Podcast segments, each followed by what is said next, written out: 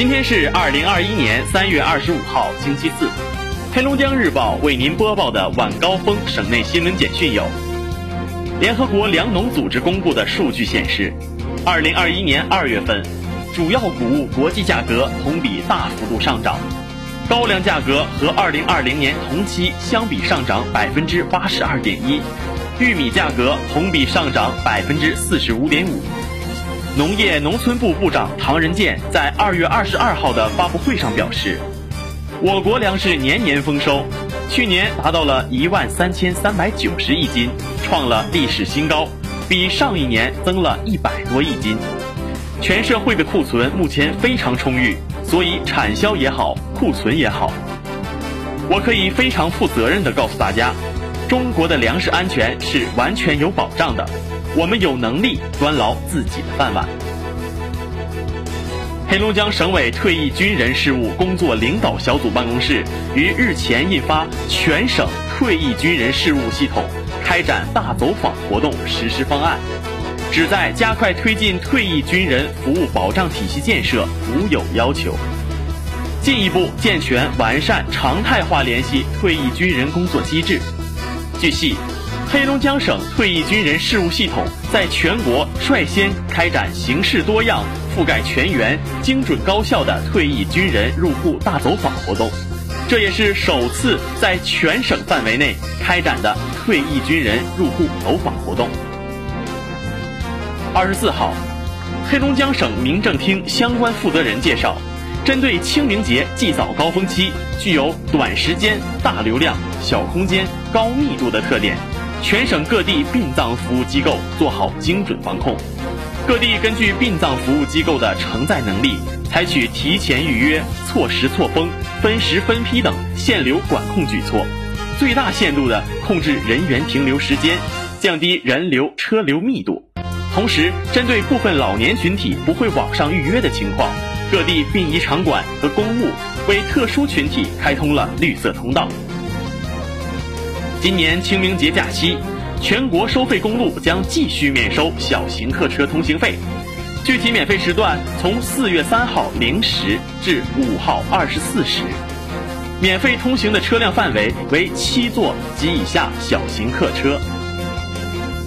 国际原油期货价格三月二十三日再现大幅下挫，较近期高位已跌去近百分之十三。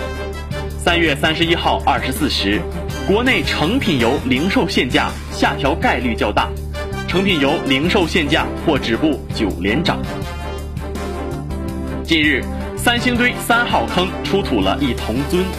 它高度达七十多公分，是迄今为止在三星堆出土最大的一个青铜尊。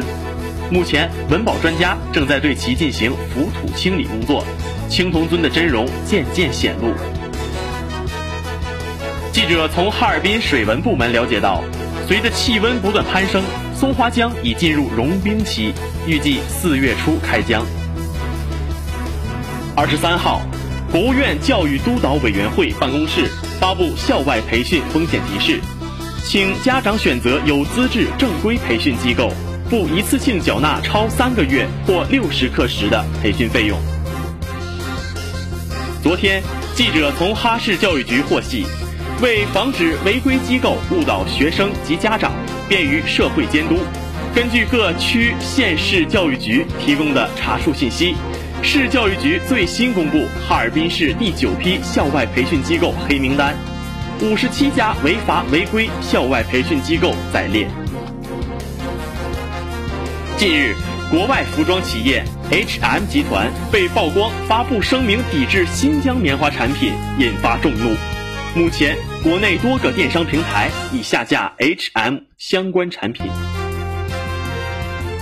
下航季，黑龙江机场集团共有国内和地区航线二百六十六条，同比增加九条。其中，哈尔滨机场共有国内及地区航线一百九十五条，同比增加哈尔滨、太原、拉萨、哈尔滨、郑州、湛江。哈尔滨、义乌、深圳、哈尔滨、通化、杭州等航线十三条。距离五一小长假还有一个多月，